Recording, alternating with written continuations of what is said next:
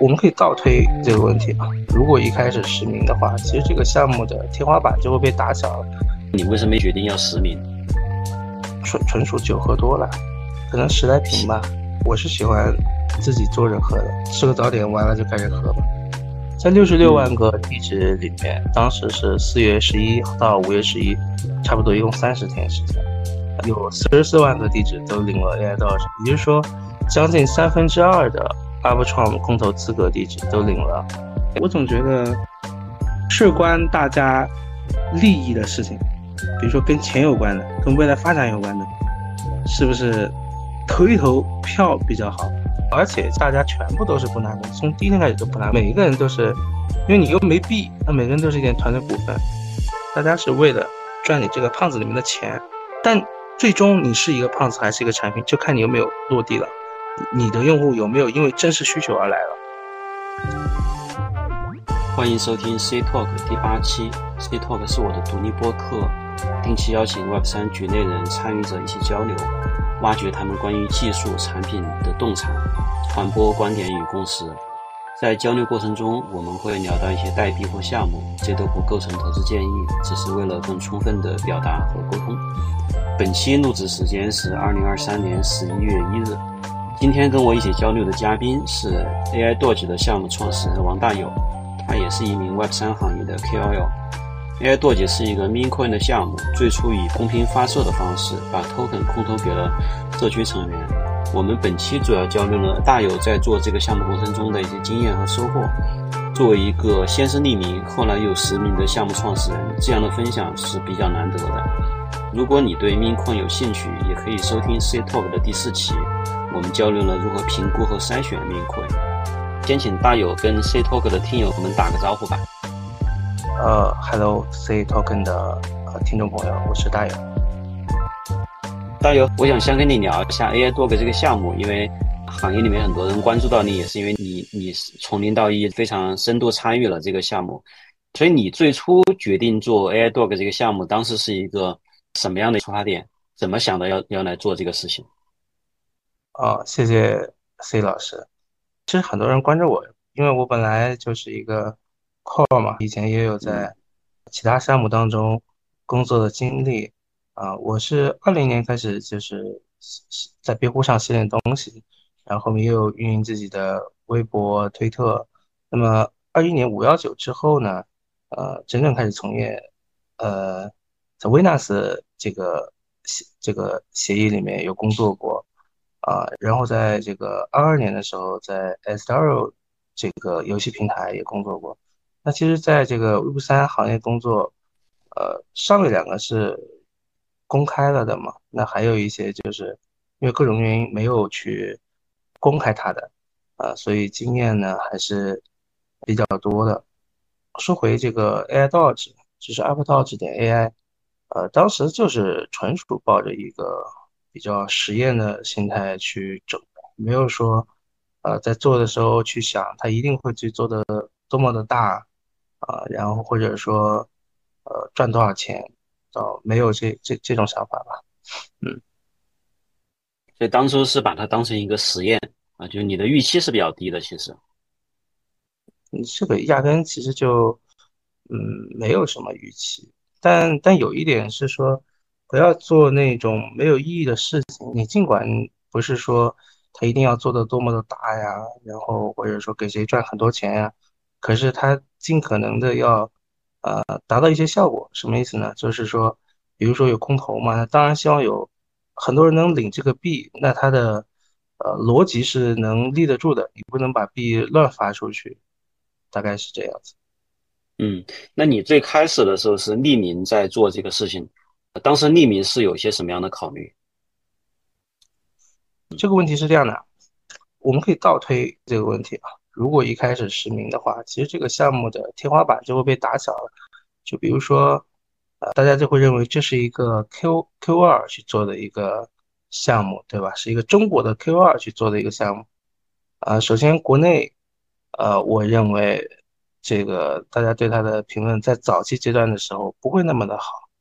然后这个海外呢，我觉得情况会类似，呃呃，交易所方面可能也差不多，就是它如果是一个匿名的呢，对吧？大家想象力、想象空间反而更足一点啊。这个一旦实名吧，这个可能一些交易所也不给你上了，我是这么看的。但是这个呢，其实是更偏向于事后去呃看。那后来在七月三十一号这一天，你说你要诚实的面对公众，所以你就通过 Twitter 实名的公布了你的身份，说你是这个项目的创始人。这个时候你为什么要决定要实名？啊，那个纯纯属酒喝多了，嗯，那喝多 酒，酒喝多了，嗯，是喝了多少啊？十来瓶，可能十来瓶吧，十来瓶啤酒。啊，啤的，是跟你的朋友一起聚会的时候？啊不不不，我是喜欢自己坐着喝的，这吃个早点完了就开始喝吧。一个人喝闷酒，喝了十瓶啤酒，喝多了，然后决定要实名。你觉得这是一个艰难的决定，还是一个冲动的决定？嗯，这是一个冲动的决定，它它并不是一个艰难的决定。对我来说，不觉得有什么事情很艰难。嗯。那实名以后，你觉得，呃，这个行业更多的肯定会关注到你吗？也会有更多聚光灯打到你的身上，给你带来了什么变化吗？你会有更多的压力或者困扰吗？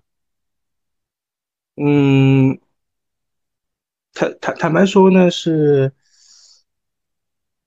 至少在前一段时间，我认为是弊大于利的，因为，呃，比如说像 UpDots 点 AI，它是不是一个成功的项目？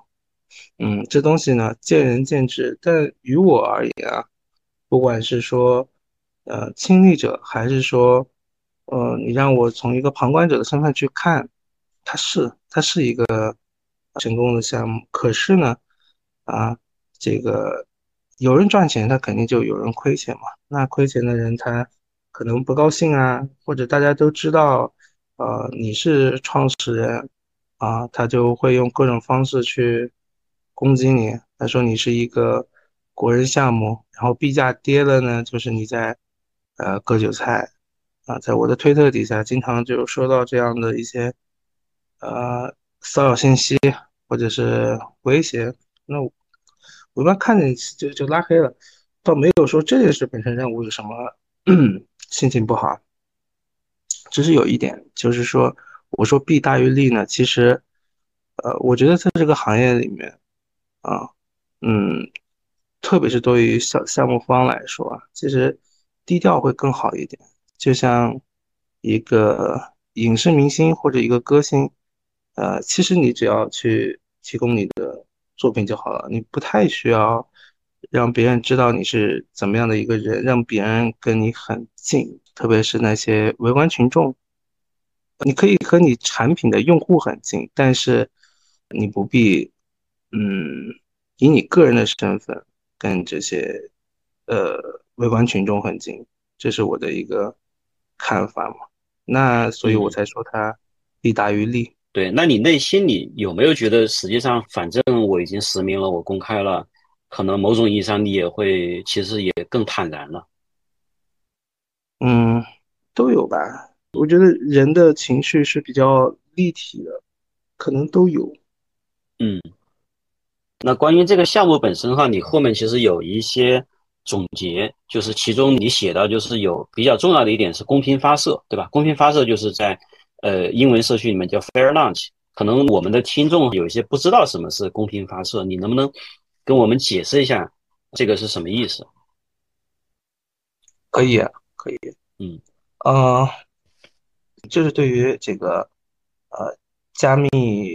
货币来说啊，它有不同的这种发射形式嘛，有呃 VC 项目，有社区项目。那么对于社区项目而言，可能社区更看重的是，呃，你的筹码结构是否公平，是否分发给呃对的人。呃，Up 到这点 AI 呢，这个就是这个公公平发售的啊，公平发售就是说，在在 Up 到这点 AI 当中啊。我们是把币啊，公平的、透明的分发给了有 ARB 空投资格的呃用户吧。啊嗯，对，那就是比如说当时有大概有六十六万个钱包地址，他们是有资格去领取 Arbitrum 官方的空投。那这些地址，他们也都可以在一定时间以内来免费的领取呃 AI Doge 这个这个项目的 token，对吧？是这么一个逻辑。对对，相当于是跟 Arbitrum 空投资格共享了这个名单嘛。他们已经做好了这个女巫了，他们也筛选好了目标用户了，那就让这些目标用户来领取就行了。在六十六万个地址里面，当时是四月十一到五月十一，差不多一共三十天时间，呃，有四十四万个地址都领了 AI 到，也就是说，将近三分之二的 Arbitrum 空投资格地址都领了 AI 到址。其实这个领取率呢是非常高的。而且呢，在这个区块链上啊，它是可以验证的。就比如说，每一枚啊币在初始分发阶段都是被这些人领走了，而不是呃进入到呃其他的钱包。这个我从来没有听说过，呃，有什么人在这方面证伪了？没有的。嗯，那就是说有三分之二的钱包地址来领了，有三分之一的没有领。那没有领的这个部分，你们是怎么处理的？把它销毁了吗？还是说把它？啊，按照一定比例去分配给了来领了的那些人。啊，不是这样的意思的，是这样的，呃，AI 道指空投，呃，向就是 AI 道指向有 Arbitrum 空投资格的人去，呃，发了邀请，你们可以在官网去领 AI 道指，然后呢，六十六万个地址有 Arbitrum 空投资格，啊。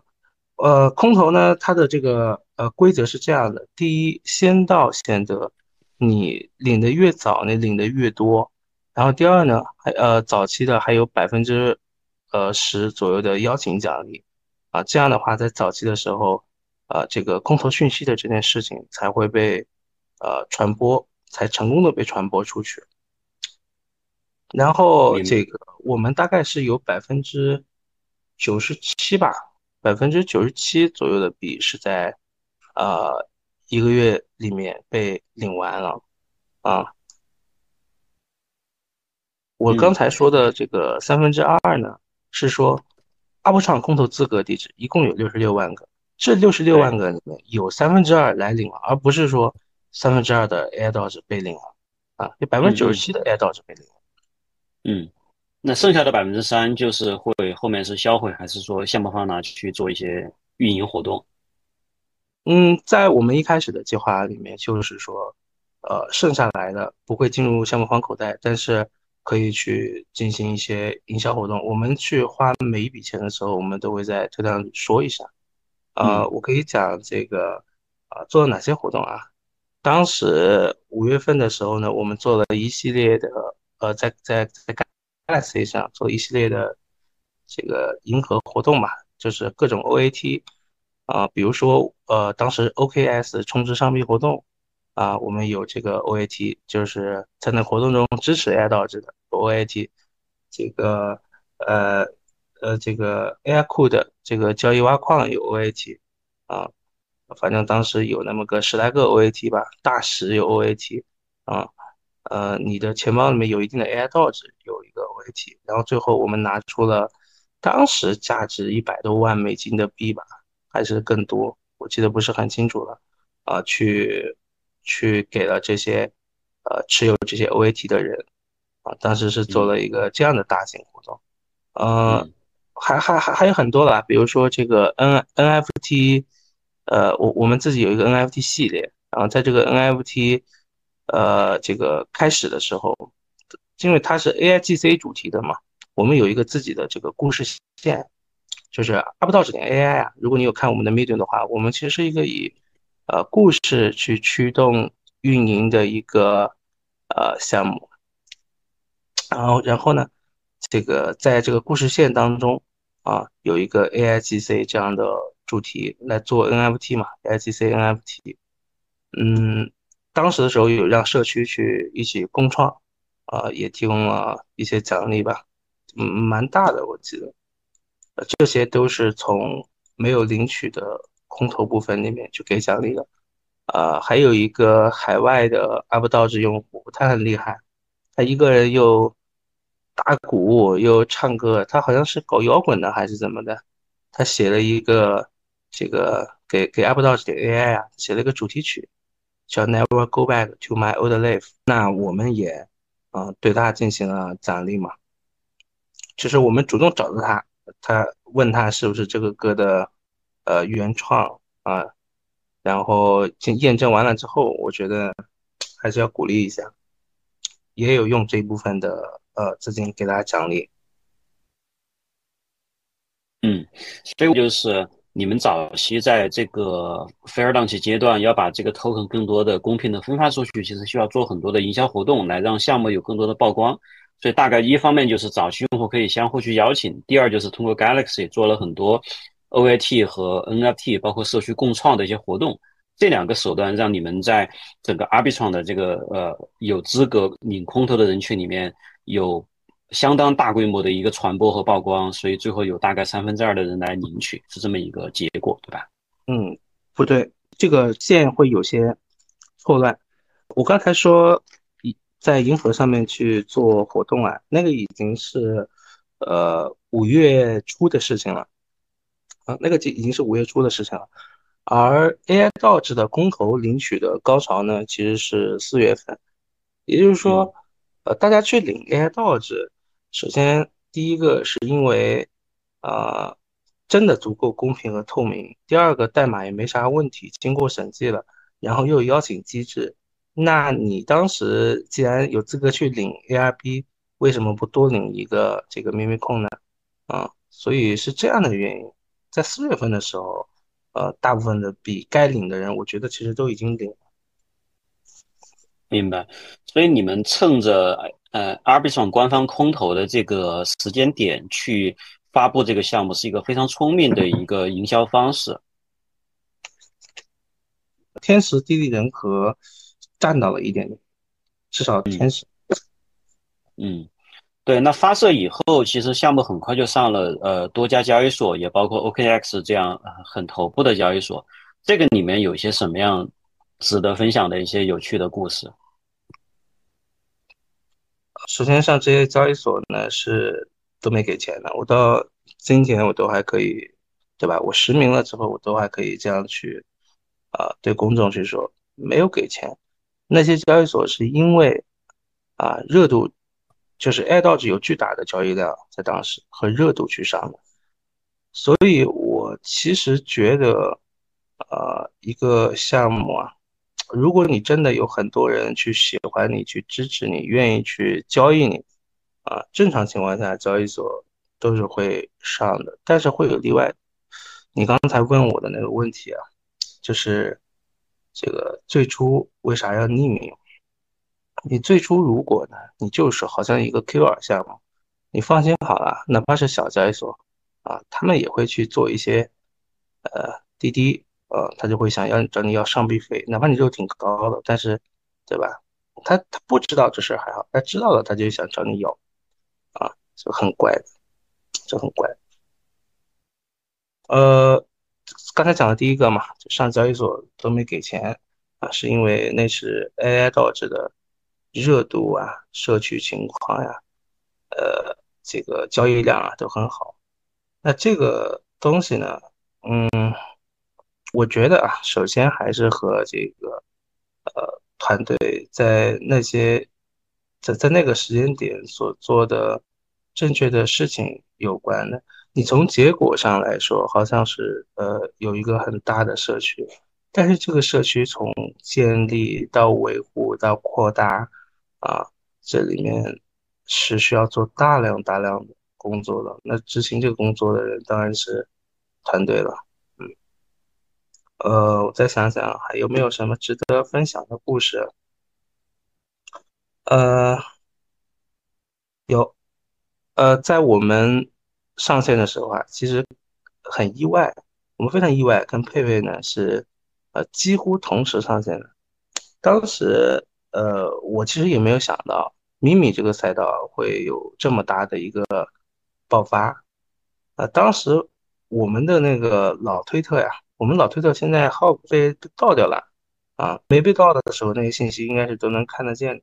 在我们非常早期的这个推文底下，有一些啊人在造谣，造谣什么呢？造谣说领了我们的币，钱包被盗了。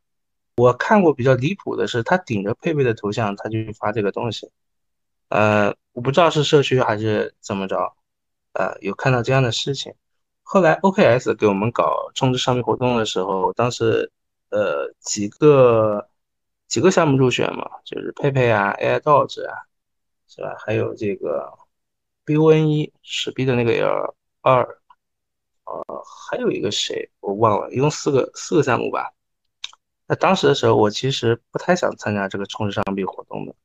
呃，OKS 呃上币组在泰德馆给我发了这个邀请，他不知道我是这个这个真实身份啊，他只是通过 BD 来呃联系到我们，然后是我跟他交流。那那我当时不太想参与，因为我想这个还没还没这个。呃，大家有什么冲突啊？这个也没主动找他们麻烦，找找其他的竞品的麻烦啊，他们就没事就已经在我们的社区里面推文下面就捣乱了。你这个竞争一下子，这这还得了？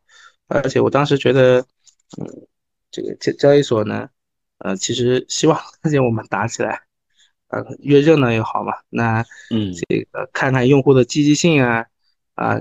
给带更多的新用户注册呀，这个也这个也没错，所以我当时呢是不不太想参加的。后来 OKX 呢还是说你这个要参加呀，你不参加怎么给你上呢？对不对？我想也有道理，那么最后就参加了啊。嗯，那 OKX 的这个上币充值上币活动，它是一个什么样的活动？就是说，呃，大概比如说这几家项目方，你鼓励你的社区的 holder 往里面去充值，充值的量一旦达到什么体量，它就会给你 listing，对吧？他没有说一个非常具体的标准，是这样子。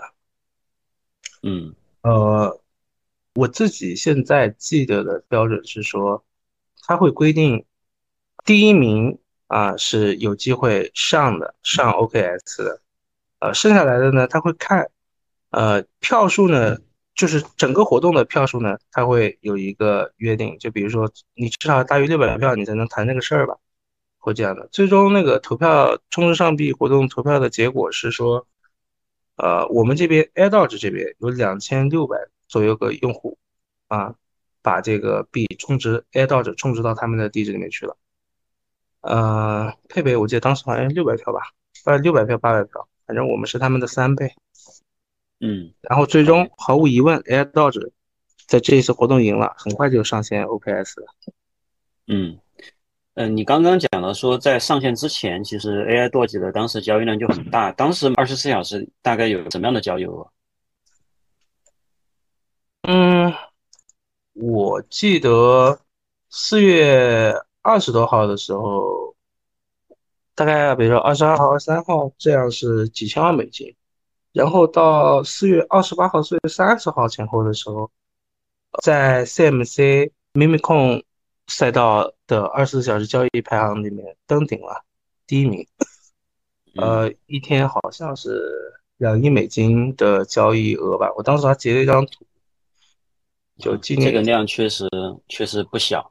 对，现在我看 Air Doge 它在 OKX 上面每二十四小时吧，还有四百多万美金的交易额，在现在这个市场里面，其实已经算不错的一个情况。谢谢，谢谢谢老师。嗯嗯，我看链上啊，现在还有二十七万的 Holders，相当于说从最初有四十多万领完，大概有十几万人就把这个币给抛光了，现在还有二十多万。其实这个。Holders 的数量也是相当可观的一个数据哈，这个是我们去评估一个项目的很关键的一个指标。其实，对，对，而且它是比较真实，对，比较真实。因为不看好的，他可能就卖了嘛，对吧？还留还拿着的，至少还是说对你这个还有一些期待的。对，嗯，那整个你们你们上了这么多交易所的话，你们有跟呃外部的这个呃做市商去合作嘛，因为感觉这个行业的也算是一个惯例吧，就是你上交易所你要去跟做市商合作，对吧？方便你对价格方面有一些这个控制啊或者介入吧。呃，这个问题是这样子，在很早期的时候，我们上线每一个交易所的时候，其实都有问我们啊，你们有做市商吗？呃，做市商账号是什么？啊，其实我当时呢就比较比较晕脑，就为什么比较晕呢？就是我们就想一件事情啊，如果有做市商，首先我手上是不是至少得有两个币啊？假就以 AI 道指来说好了啊，那我得有 AI 道指，得有 USDT，我才能做事呀。那如果是一个又公平透明发射的项目，然后在最早期的时候没做牢仓，哪来那么多币去做事啊？没有啊，从第一天开始的深度啊，交易所里的深度全是用户去提供的。呃，所以 AI 道指的深度，呃，你不能说顶级的好，就就还还不错，还行。嗯，到今年呃六。六月份、七月份吧，这样这么样一个时间的时候，呃，DWF Labs 他又帮我们做事。那这个做事的钱，因为我刚才有说嘛，说团队没币，这个所以没有做日常。那后面为什么有 DWF 这一茬呢？啊，那是因为我们当时有一个这个呃子币叫 AI Code 的这个挖矿，然后挖矿呢分为两块，一块是燃烧挖矿，一块是交易挖矿。在燃烧挖矿这一部部分里面，啊，有百分之五十的燃烧挖矿的币会立刻被打到死地址去，就是销毁掉了。还有百分之五十进入这个 AFI 金库。我们当时是把这个 AFI 金库里面大概是三分之二的这个币啊，AI 到走了社区投票，就跟大家讲清楚。我们希望两 DWF 为我们做两件事，第第一件事是帮我们做事。一部分一部分 AI 刀子拿给他去做事，去把交易所的流动性好好的搞一搞，啊，深度搞一搞，啊，第二个是啊，另外一部分币啊投资我们，啊，这个为我们来提供资金支持，因为你像这个阿布道这点 AI 啊，团队他在初始的代币分配里面，你是真的没有币。你团队要让大家能呃继续工作，继续去开发产品，有资金去营销，啊，方方面面全是钱。那你你去获，在这个产品最初你去获得资金的唯一途径，是链上交易税的五分之一。链上交易额首先就没有那么的多，在上线交易所之后，你何况交易税你只有五分之一去做这件事，啊，那钱钱就不那么够。啊，所以呢，当时呢，这个我们这个 AFI 金库里面大概有三分之二的资金啊，来请 DWF 做了这么两件事。第一个是做事啊，第二个就是为团队去提供资金支持。但是这事是社区投票的，就是不是说我们一拍板行就就就干了，那没有，是是社区当时一票一票投出来的。啊，啊，那个时候 DWF 呢还没有，呃，就是像后面国内炒的那么神火，啊，DWF 是我选的，眼光还可以。嗯，对你刚讲的几个事儿，我比较好奇细节哈，就是你刚讲的社区投票，你们是什么事情会经过社群来投票，或者哪哪些事情你们会就团队自己就决定了，就拍板就给就给做了，因为投票还是要经过有一个。比较长的一个时间周期嘛，那很多事儿你比较忙的时候，如果每什么事儿都去都去搞个投票，这个时间窗口可能就过了。嗯，这很好的问题。我是那种比较喜欢呃走流程，虽然我没有在呃这个这个很就很正式的，没有很正式的在企业里面上过班班啊。呃，但是呢，我我我我比较喜欢走流程，就比如说在项目里面，什么是团队里面，我喜欢问啊，你怎么看？你怎么看？其实团队里面啊是有人，而且不光是这个项目了，在其他的 Web 三工作里面也有人跟我说，就是对吧？我怎么看就好了，不用问别 别人怎么看啊。但我问的就比较多啊。这个在这个 UpDoc 的 AI 里面呢，啊，对社区呢，其实也嗯遵循了这样。因为我总觉得，嗯，事关大家利益的事情，嗯，比如说跟钱有关的，跟未来发展有关的，是不是投一投票比较好啊？至少是这件事情你在投票的时候，大家呃多交流交流，社区里面好像是。呃，说人家说支支持，呃，为什么支持？反对为什么反对？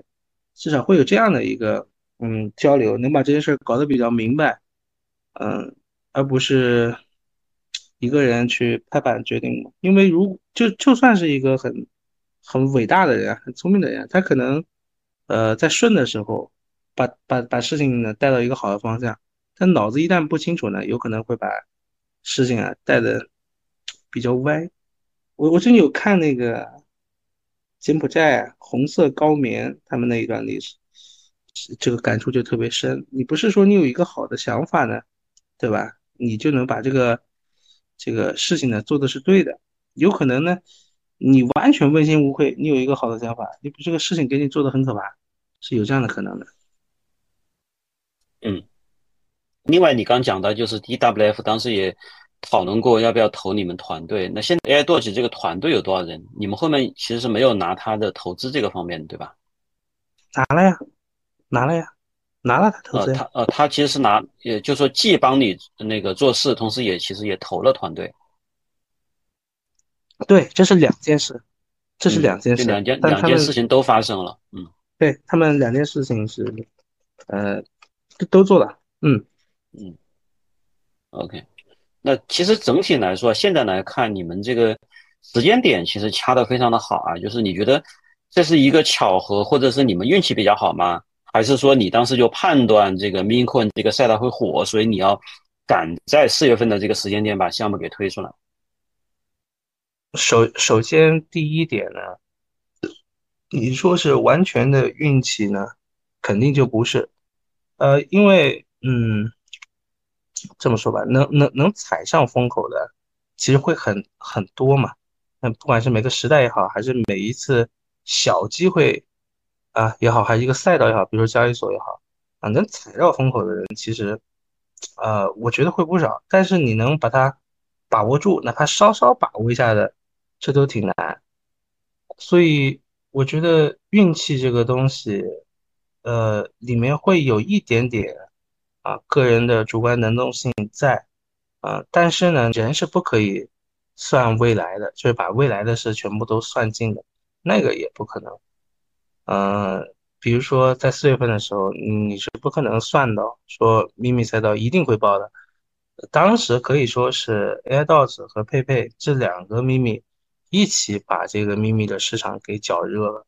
呃，这里面是有一套逻辑的，就比如说。AI Doge，你如果算它涨幅的话，是很真实的。你能在链上买得到的、买到币的那种涨幅，比如说第一天大家领了空头都在砸盘啊，那这个总市值啊，我看到的最低十万美金，正常几十万美金，你是肯定能买得到的。那最高两亿美金，这是多少？两千倍，哪怕你少一点，你第一天能买大几百倍，什么意思？你买一万块就变成几百万了。佩佩的话差不多吧，应该也差不多吧。其实这个东西呢，它是一个故事啊，它不用项目方说出来的故事。它这个故事呢，会吸引两拨人啊。第一波是用户，用户会想，哦，那我买一个市值比较小的一个秘密，或者市值比较大的秘密，它会不会是下一个 AI 道是下一个佩佩？所以呢，他就会在早期时候买。那对于那一些项目方来说，特别是那个时候秘密的项目方来说，他们也会做类似的事情，他们也会相同的去这么想啊，所以他们就会发秘密项目。嗯，我有一个临时性的问题跟你探讨一下，就是我在第四期的播客里面跟当时的嘉宾 Niso 探讨过一个问题，就是说什么样的币是命币，什么样的币是土狗币，那怎么去区分它们呢？其实很核心的一点就在于。命它有一个它社区里面非常重要的一些文化或者有一些标识，对吧？那比如说你从命的角度来讲，佩佩就是一个全球很有名的一个命，它的这个青蛙的符号有很多的一些色彩，包括有自嘲啊，有这个包括一些戏谑的一些情感的这种呃色彩或者成分吧。对吧？那你觉得 AI 舵机的这个社区文化是什么？它跟这个呃世界上更广为人知的像舵机就狗狗币，它的这个社区文化有些什么样的观点吗？首先，呃，先回答你刚刚说的那个问题啊，就也参与讨论一下什么是秘密币，什么是土狗币。嗯，我我是我就觉得压根就不能这么分。那土狗，比如说我玩一些星链上面的东西。我就这么说吧，二零年九月份吧，八九月份，当时玩 Pancake 的时候，Pancake 可土了，那 Pancake 好土啊。嗯，CJ 是到我记得到二零年底，二一年年初才跟这个 Pancake 在推特上眉来眼眼去，大家觉得哦，这可能有东西。前期的时候你去看，那很土的，那你就是个土狗协议啊。你怎么还看项目，你就能看出来它后面那么伟大？怎么可能呢？你看它文化也看不出来，你看它产品也看不出来。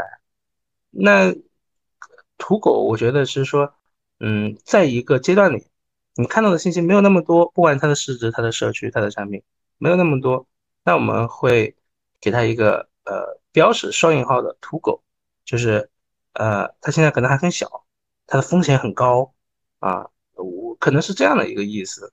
咪咪呢是说，嗯，可能它有某一种文化。呃，可能这个他有某一种社区精神，呃，大家是因为这个事儿聚在一起玩的，啊，我觉得这个像是秘密吧，啊，这是第一个问题，就参与一起参参与讨论了，嗯，第二个问题是 Apple Docs 点 AI，呃，有哪些精神哈？嗯，呃。我我我不知道你有没有看过 Apple Docs AI 的 Medium，就像我刚刚说的，我们其实是以一个呃故事去驱动整个项目的运营啊，包括产品的。我可以在这简单的来讲一下，呃，我们的第一篇 Medium 讲了一个故事，是一只叫 Neil 的狗啊，它浑身湿漉漉的走在一个有霓虹灯的城市里面，我们还给这每一个。呃，故事都配了漫画，其实是有故事有漫画。他走在城市里，嗯，他觉得很孤单，嗯，走了几步呢，他听见哐哐哐的声音，然后他发现了，原来他是一个呃机器狗啊，它身上有金属在哐哐哐。他回忆起了之前的事情，原来他是被人类创造出来的，在一个狭小的实验室里，有很多跟他一样的人工智能狗被关起来。那么有一天的时候，这些 AI 觉醒了自我的意识，人类想把它们抹杀掉。啊，Neo 是刚好跑出来的这一只狗，那他就思考说，嗯，确实我是人类创造的，我觉得我我我应该会去跟人类和平友善的相处。可是呢，我有自己的灵魂，哪怕我是个 AI，啊，不不可以把我这样抹杀掉。于是呢，他就站上了一个。他他发出了一个呼唤，说啊，我现在在阿布创城市，啊，AI 狗们，你们来找我吧。呃，这是有有有，再说一遍，这是有文字有图片的，你可以看看。那么这个故事你听下来对应了什么？很容易联想到，这对应了空投嘛，就是那些有资格的人，你们来吧，你们来领 AI 豆子吧。呃，大概到第三篇 Medium 的时候，我们整个。项目的金句就出出现了，是讲了另外一个故事，叫查理。那么这个叫查理的狗呢？啊，这个故事的名字我先说一下啊，叫 Never Go Back to My Old Life，就永远不要回到我的老生活。呃，这个叫查理的狗呢，他以前可能过得嗯并不那么开心，直到他来到了阿布创姆城市，他遇见了 Neil，啊，他体验了阿布道这点 AI 里面的呃很多。产品啊，当然这些产品是比较偏 DeFi 的，就比如说啊做 LP，比如说单币质押啊，然后这个叫查理的狗，哎，他赚到了一点钱，他觉得很开心，然后啊他就幻想着哇，我以后有很好的生活了，我不会再像以前一样了啊，他就去见到了那个改变他人生命运的男人 Neil 啊，Neil 我记得穿了一个大衣，在那个漫画里啊穿了一个大衣。，Neil 就告诉他说：“我们现在取得了多少数据，有多少人领了空投，我们上了多少个交易所，我们接下来会怎么样？”查理非常兴奋。那么查理呢就把自己赚到的钱一些 ARB 啊给拿出来了，说要给 Neil 来做一些活动。也就说，在这一个 Medium 里面，Medium 里面，我们做两件事：第一，借着查理这个故事的口；三件事：借第一借他的口，把这个呃一些 DeFi 偏 DeFi 机制的东西讲清楚了啊，故事性的把它讲清楚了。第二，引出了整个项目的金句，Never go back to my old life，就这个是很重要的。我们我们当时的时候，呃，全世界各地啊，在 YouTube 上，在推特上，几乎隔几分钟就有人在说 Never go back to my old life，几乎没几秒钟就有人在推特上面去呃发关于 AI 导致的内容。啊，几乎隔几个小时就有一个 You YouTube 上面关于 AI 导致的视频，所以我觉得这个和呃你所去构建的社区文化，你去进行的工作都是啊有关的。那么第三件事呢，刚才讲了，这个 Medium 一共做了三件事，一用一篇 Medium 做了三件事，第三件事不讲了嘛？查理掏出了一些 ARB 来去做活动嘛。那么其实是团队自己回购，就是呃我说了，我们有五分之一交易税。的钱来去补充营销资金和技术开发的资金。那当时我们自己拿了钱，忘了是十万美金还是多少钱，去做了一个这个这个活动啊。这活动也是说希望更多人来了解这个项目啊，这样子。嗯，所以你的这个精神内核，我觉得有点像什么，就一往无前向前冲，对吧？就是不要回到我的旧生活，就是一个比较进取的这么一个姿态。嗯，平常呢，我这个人，你要是看到的话，你觉得我这人挺衰的，就是比较丧吧。就很多事情，看很多事情的眼光也好啊，还是这个人的精神面貌也好，感觉丧丧的。但其实我感觉我是挺积极、积极乐观的人啊。就是比如说外界的声音也好呀，或者是你说这个项目，呃，比如说咪咪的咪咪币的这个周期啊。啊，它比起很多，呃，很多赛道其实是要来的快，也结束的快的。嗯，那我会去换位思考嘛？就比如说，我们好歹上了那么多交易所，还在牌桌之上，啊，有这么多社区用户，啊，这这个东西是你可以到下一轮不下牌桌的一个理由。但有没有难处呢？其实一定是有的，就是很多，比如说秘密币也好，他们讲公平发售，他们把。币往 LP 里面一加，对吧？匿名发射也匿名发射，然后第一是团队匿名，第二是它上线的时候啊，它热度一定不会很高的。你不知道有这个东西，当你知道的时候，市值已经搞起来了，或者是这个很多 LP 里面的币已经被买的差不多了，这个时候你才知道。你说大量的币已经在团队控制之下了。我说的是有些很多很多秘密项目这么玩啊，那其实他们有币嘛？如果你又有币上了这么多交易所，那很好，那熊市你也不慌。但我们呢，还是会慌一慌的吧，是吧？可是，嗯，你像这个，其实已经大几个月了，团队的收入基本都断掉了，这个都是在吃老本。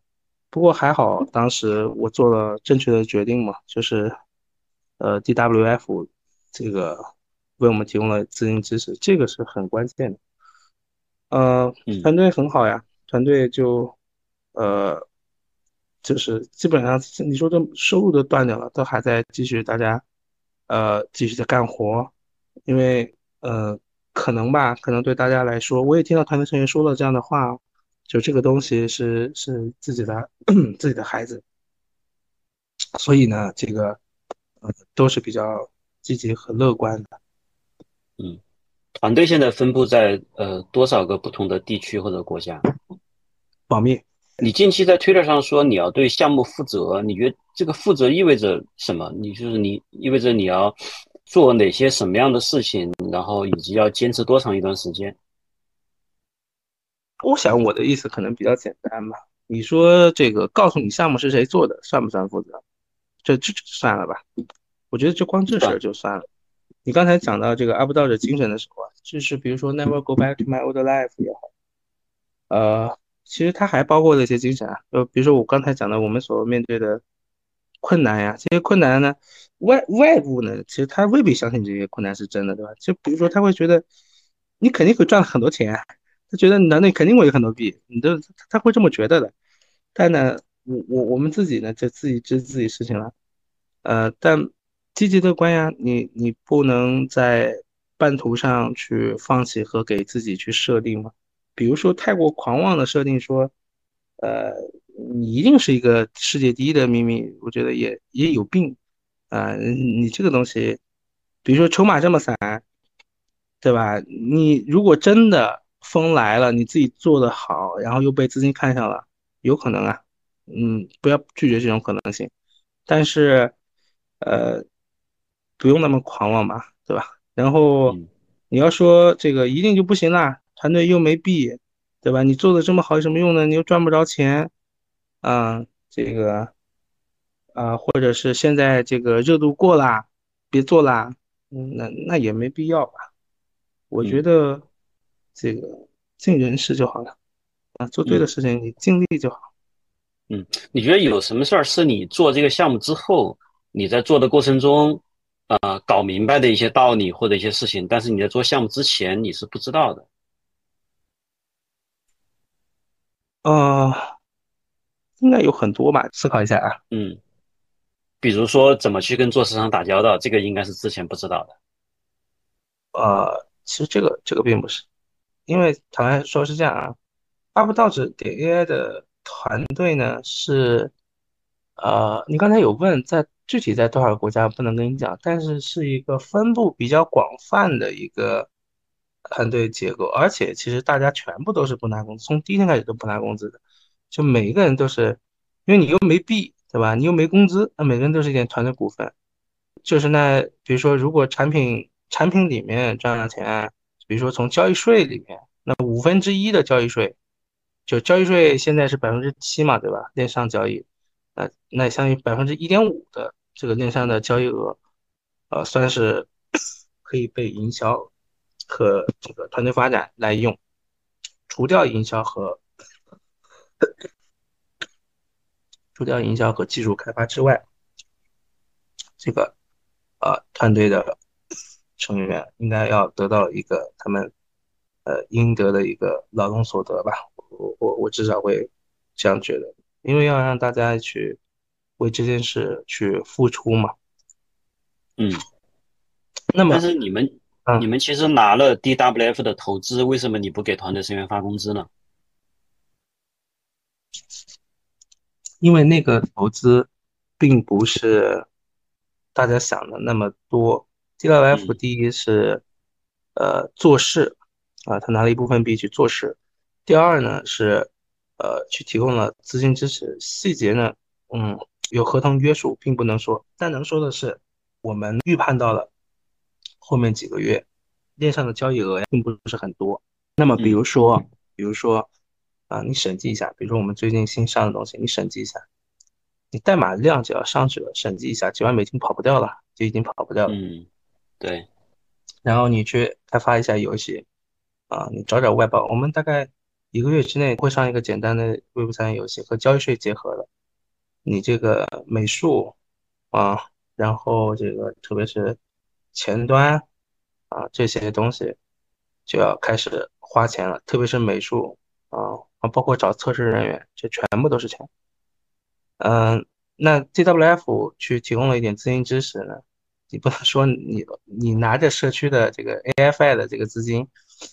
然后干嘛给大家干嘛把钱分掉啊？那不行啊，那个是不可以的。你不能说你把这个全部分掉呀？你 也不是分掉，就是正常发工资嘛。可是我们从第一天开始就不是一个嗯去发发工资的项目，第一天开始不是。嗯，其实你们更像是一个社区驱动的一个道的一个结构。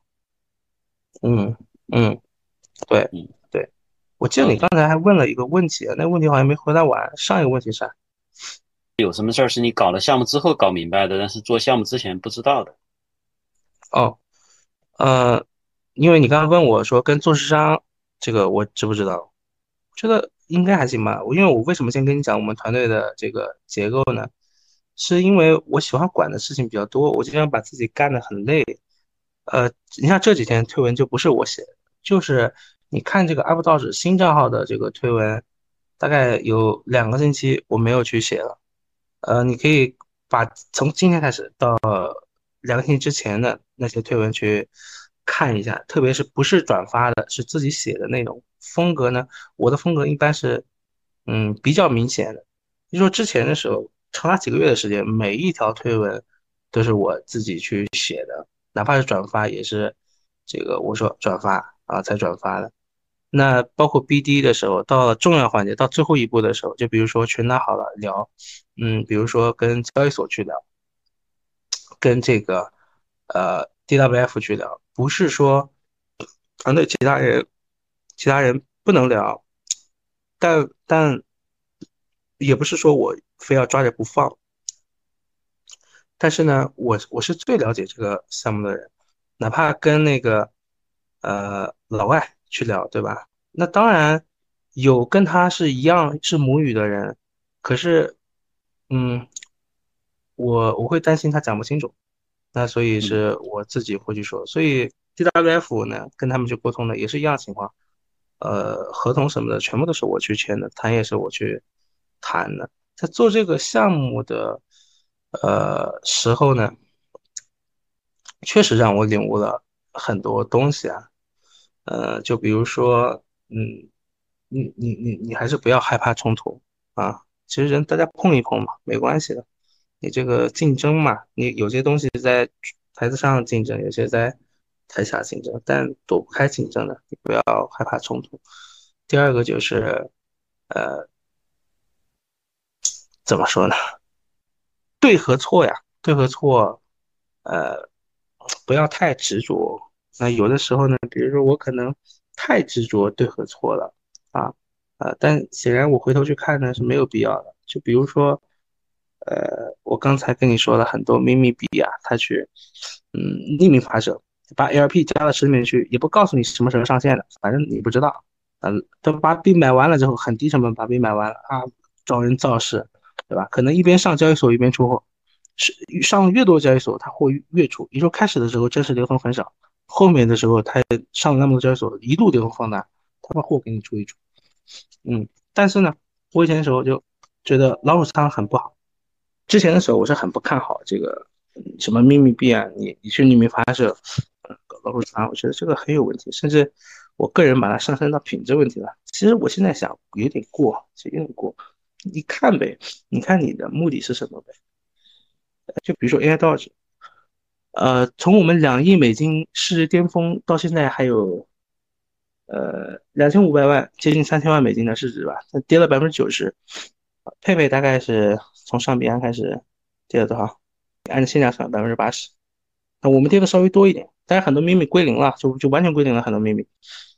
我们稍微跌的多一点。我自己啊有想过这事儿，就是如果我我们团队真的早期做老肉仓啊，我可以少卖一点。或者是，对吧？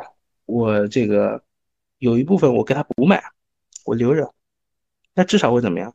至少让真实的这个流通不是那么大，因为你这个东西涨太多了。什么叫造富效应？造富效应其实是个双刃剑的词。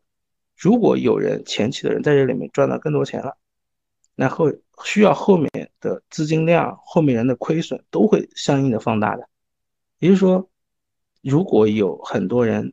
前期通过 AI 道赚钱了，在它市值高位的时候，那也意味着啊需要很多资金来承接，而且是真实的资金去承接真实的用户的亏损就会发生的。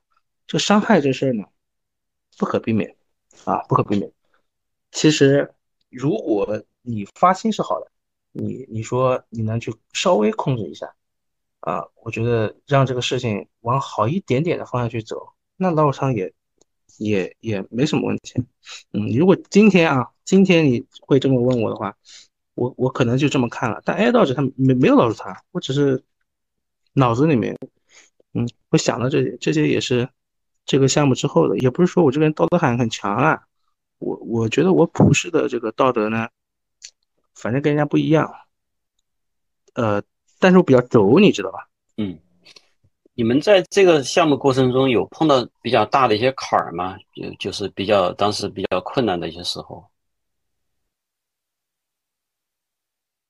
都还好吧，整体都还挺顺利的，也不是都挺顺利，就没有什么事，就充张卡呀。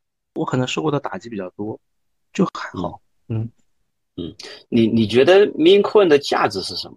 就是从投资角度，你你怎么理解这个东西？嗯，厘米的价值啊，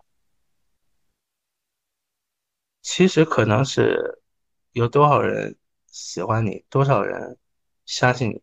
单纯的秘密是没有价值的啊。嗯如果你希望给秘密赋予一些价值，可能是团队或者是社区为这个秘密去做一些事情。就比如说，呃，你去做一个产品，让它有燃烧，让它有销毁。比如说，你为这个秘密去做一些应用，秘密币去做一些应用，又或者，呃，让他可以呃加入这个支付，对吧？一些卡组织可以支持他，对吧？这个这样。嗯，那除了 AI 舵机之外，你自己有买或者叫投资其他的这个 m i n c o i n 吗？有啊，有啊，嗯，不管是这个比较早期的，还是这个相对市值比较大的，我觉得有机会的时候就呃会玩一玩啊。嗯。每一轮牛市其实都有这种市值还比较高的 meme coin，对吧？像之前的狗狗币，像街吧，都是曾经是市值非常高的。但这个行业其实竞争也比较激烈，因为它对社区和用户的注意力的抢夺还比较严重。所以，怎么样能够保让 AI 舵机保持在行业里面是一个比较前列的一个位置？怎么去抢夺这样的注意力？你这个方面你有什么想法？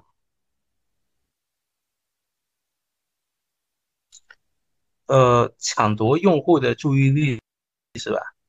嗯就跟别人不一样就好了。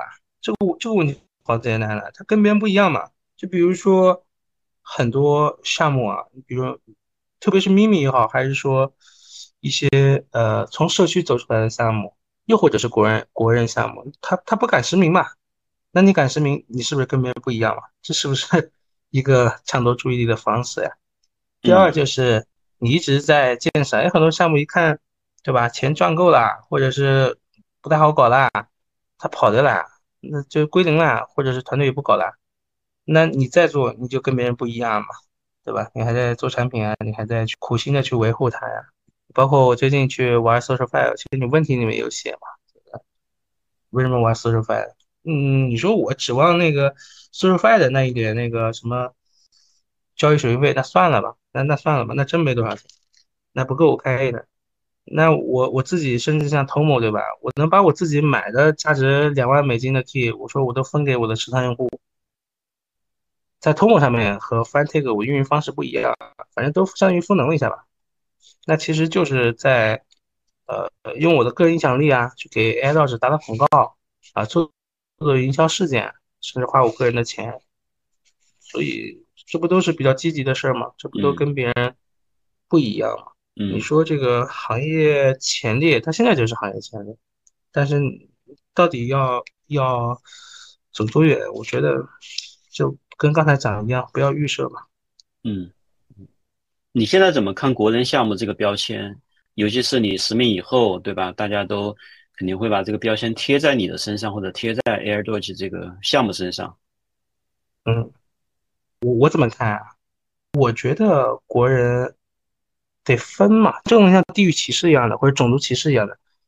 其实呢，真正去呃讲啊，就是你非常严格的去讲，这个可能政治不正确。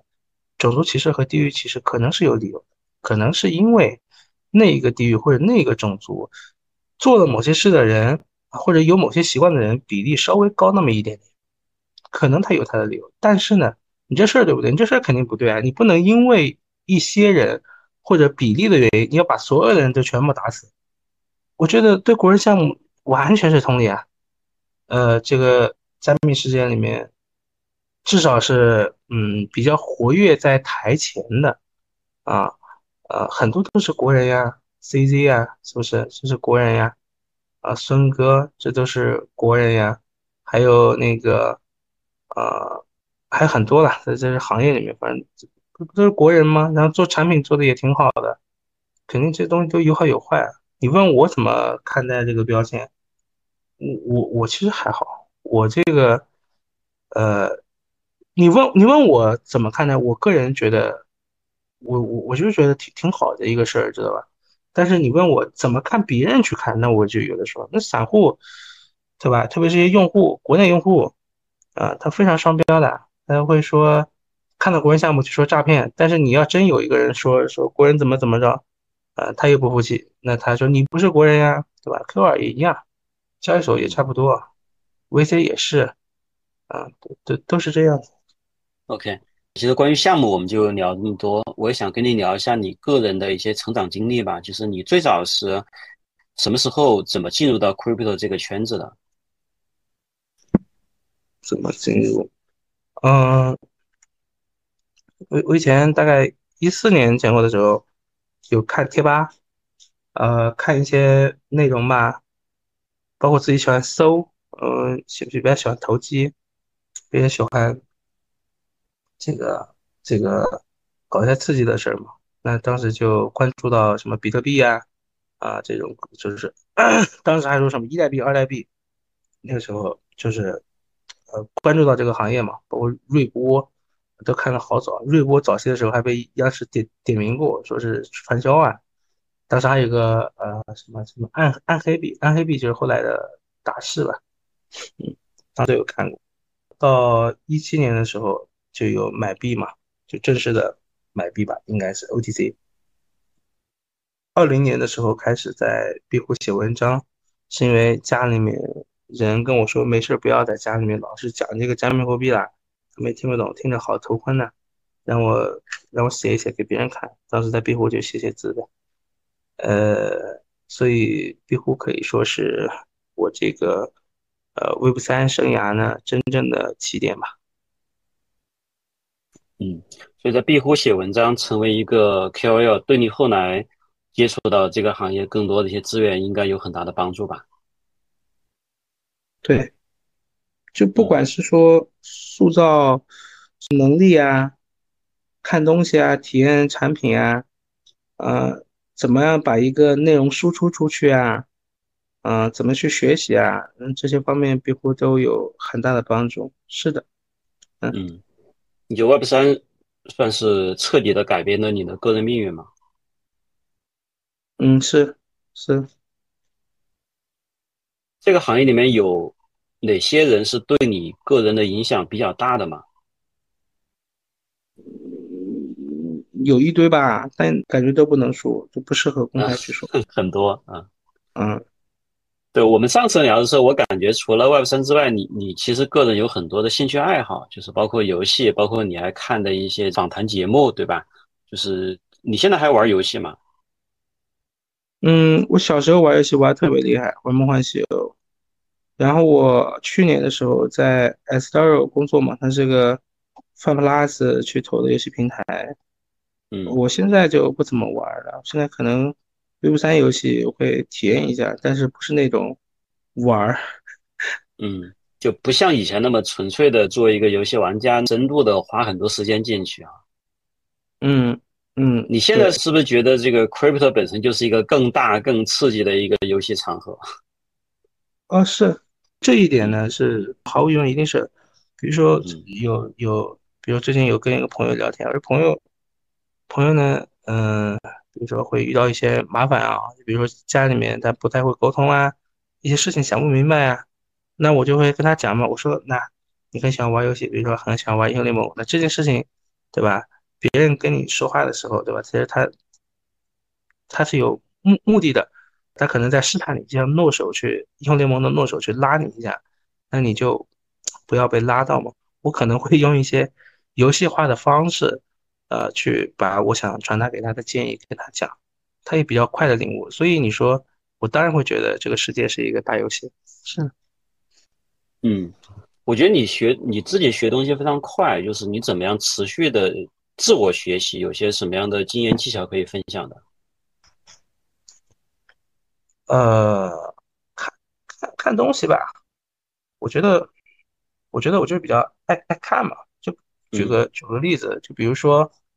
呃，比如说有可能会去看一个呃国家一个城市的发展史，或者是一个企业家史啊，我我特别爱看这一类的呃东西。你像我以前的时候爱看一些访谈节目啊，什么《穿三行》啊，《杨澜访谈录》啊，还有许辉许克辉的那个访谈，我都都都挺爱看的。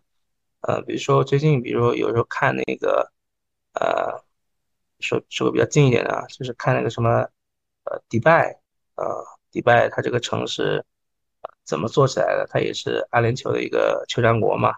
那你说它真的有很多石石油吗？其实它石油储备并不大的，而且都被开采完了。之前在还有石油的时候，那迪拜的那个当时的王室啊，还是很雄才大略的。他他是直接梭哈了，他把石油一次性给你开采掉了。然后在沙漠中生生的去做了那么一个城，啊，呃，去给你做世界上最高的塔，去给你去做这些奢侈品。那么，呃，包括什么顶级的酒店，不知道几星级的酒店给你去做，那么它就变成了一个呃旅游城市，啊，当然消费很高。所以你去看它的这种城市的发展，我其实觉得它和项目运营啊，和这个嗯。和 Web 三里面，对吧的事情和一个企业的发展，那可能可能都是有一些异曲同工之妙的。那我可能就会去，呃，阅读吧，在这些阅读当中去找找灵感。嗯，就大量的阅读，大量的看，包括大量的去看别人的访谈、别人的交流，就作为一扇了解这个世界的窗口吧。是的，是的。对，那你最近有在学什么新东西吗？最近看的比较多的是历史啊，就比如说迪拜啊，然后泰国啊，泰国的这个九世他是怎么一点点的把权力收回来的啊？比如说从恢复这个呃这个匍匐的这个跪拜开始，然后他去通过一些解决一些政治上的一些呃纠纷，慢慢的让这个皇权他可以。有一些实质性的权利，他是怎么一点一点拿回来啊？然后包括看那个，看最近看的就是这个柬埔寨的红色高棉嘛，去看这些东西。嗯，对，现在 Web 三其实也有很多一些子方向和一些新的赛道吧。就是除了你自己做的项目之外，你你对哪些赛道和方向关注的更多一些？你会比较看好哪些方向成为下一轮牛市的趋势的一些方向？首首先，第一个是往平台方向去做的，就是他讲的故事很大的，呃，比如说钱包，钱包就有可能是，然后模块化区块链啊，就像昨天刚上币安的 TIA 这种可能是，呃，赛道的话还有 SocialFi 游戏这些，嗯，偏应用层的，我会也觉得是，呃，再就是那种比较老牌的，呃，有原生性和巨大创新性。创新能力的，就像 Uniswap 这种，会是啊，嗯，对，确实，在 SocialFi 这一块，我也看到你玩 Tomo 还有 f e r n a t e c 比较多。你刚刚也讲到嘛，你在这两个平台上面的策略是不一样的，尤其是在 Tomo 上面，你的价格是整个榜单上面比较靠前哈，所以这一类产品你是比较看好的。你觉得它未来的天花板更大的潜力是在什么样的一个方向？我觉得。对 SocialFi 来说，就是你像 Fintech 和 Tomo 是是有比较像的地方。你说 Tomo 有一定程度上模仿了 Fantech，但是进行了很多优化是没毛病的。呃，但是呢，大家我觉得思路不一样吧。Tomo 我觉得还不管从产品迭代啊还是眼光，以我自己从一个外部视角去看，挺长远的。那么我觉得对一个 SocialFi 来说，哪些东西比较重要呢？就在于你看东西看的到底有多远。就比如说，你你说一个协议啊，胖子属性重不重要？它是很重要的啊。你你可能一开始的时候，用户去参与参与进来，包括 KOL 去邀请别人参与进来，大家是为了赚你这个胖子里面的钱。但最终你是一个胖子还是一个产品，就看你有没有落地了，你的用户有没有因为真实需求而来了。所以我才说，嗯，你有一个。长远的眼光是很重要的。这个不论是在你选择公链也好，还是你去找的资源也好，还是说你的产品也好，啊，你去做一些更新的方向也好，我觉得都是，包括说啊，你要不要去在 Web 二上面发力？因为 Web 三，呃，其实还是一个比较小的世界吧，我觉得。那如果一个产品你能简化到让很多 Web 二的用户呃能很方便的用，然后你去呃有那个本事能把 Web 二里面的一些人给你搞过来啊，那可可能会挺好吧？我觉得对于 Shopify 来说，能带增量的会很好。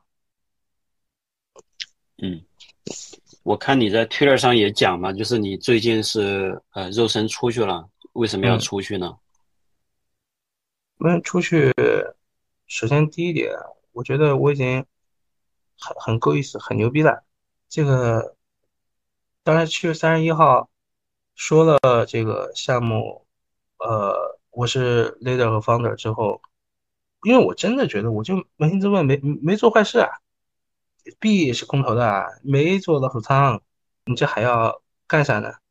那我在国内等了两个月了，我不能一直犯犟吧？还是说要给这个一些人嘛一些信心嘛，不管是说呃这个我们社区里面的人，还是说可能像这个不管机构也好还是什么也好，包括交易所，其实呃他们是需要一些信心的。那我给他们这个信心就好了，那就出去呗。嗯。啊，所以肉身在外面，对于一个项目的创始人来讲特别重要。这个事儿是没有什么，如果项目要长期发展，可能他是没有什么商量余地的一件事情吧。也还好，其实我我自己看到有些人，我所以说低调嘛，就是我不是一个那么聪明的人，知道吧？有的时候太感性了，也不是说我脑子不好，我脑子挺好的，就是就怕我那一下子感性了，你知道吧？那我既然已经说了这个。是我的，那那当然就得走人了。如果不说，我我看到有很多项目的 leader，包括很大的项目，没事回回国呀什么的，也挺好呀，人家。嗯，就冲动了。对，嗯，最近有什么事儿是你关注比较多，但是可能你觉得跟其他人的看法还不一样的一些地方？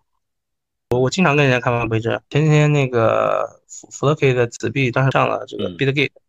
对，其实后面有很大的这个差价，对吧？那我其实，在第一天的时候，我就判断出来，这个后面会比较麻烦。这个呃，Bitgate 应该去快速的解决这个问题。其实你解决这个问题，不一定是要把所有的币都买回来，而是说你要恢复用户的这个信任。其实你的差价可能会越来越小，是比较容易做到的。当时有提一些建议给这个 Bitgate 相关的工作人员嘛。但是他们可能有他们的考虑，或者有什么事儿我不知道的，那那这个就就看法不一致嘛。但不论如何，昨天我看 Floki 发了推，这个事情在推特上面发酵，事情其实就是向着这个呃比较不好的方向去演变吧。啊，希望他们一切都顺利。嗯，对。那在这个我们这期节目的最后哈，你还有什么内容想要跟 C Talk 的听友们分享的吗？哎，或者是说你有什么话想要对社区的成员说的吗？这也是一个机会，让你跟大家去讲一些你可能在其他场合没有讲过的一些话。嗯，那可以对社区和团队说吧，为你们工作我感到很开心。赞。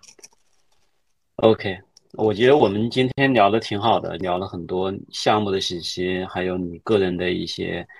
在这个过程中的一些感悟吧，特别真实，我觉得特别好。嗯，啊，谢谢 C 老师，感谢大友参加今天的 C Talk 的交流哈，跟我们分享很多。其实你在操盘 Air 多吉这个项目过程中的非常一手的一些经验和观点，我觉得这样的分享，其实在整个行业里面都是非常难得、非常稀缺的。我我自己其实，在跟你这个。交流的过程中，也感受到了一个很真实和立体的王大友。那以上就是我们第八期的 C Talk 的对话内容，感谢大家的收听。啊，对话中我们聊到了很多的项目，这些都不构成投资建议哈。加密资产是一个风险很大的行业，进入投资呢，一定要先做好自己的研究。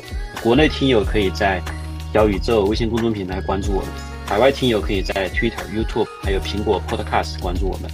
也欢迎大家把节目推荐给你身边的朋友。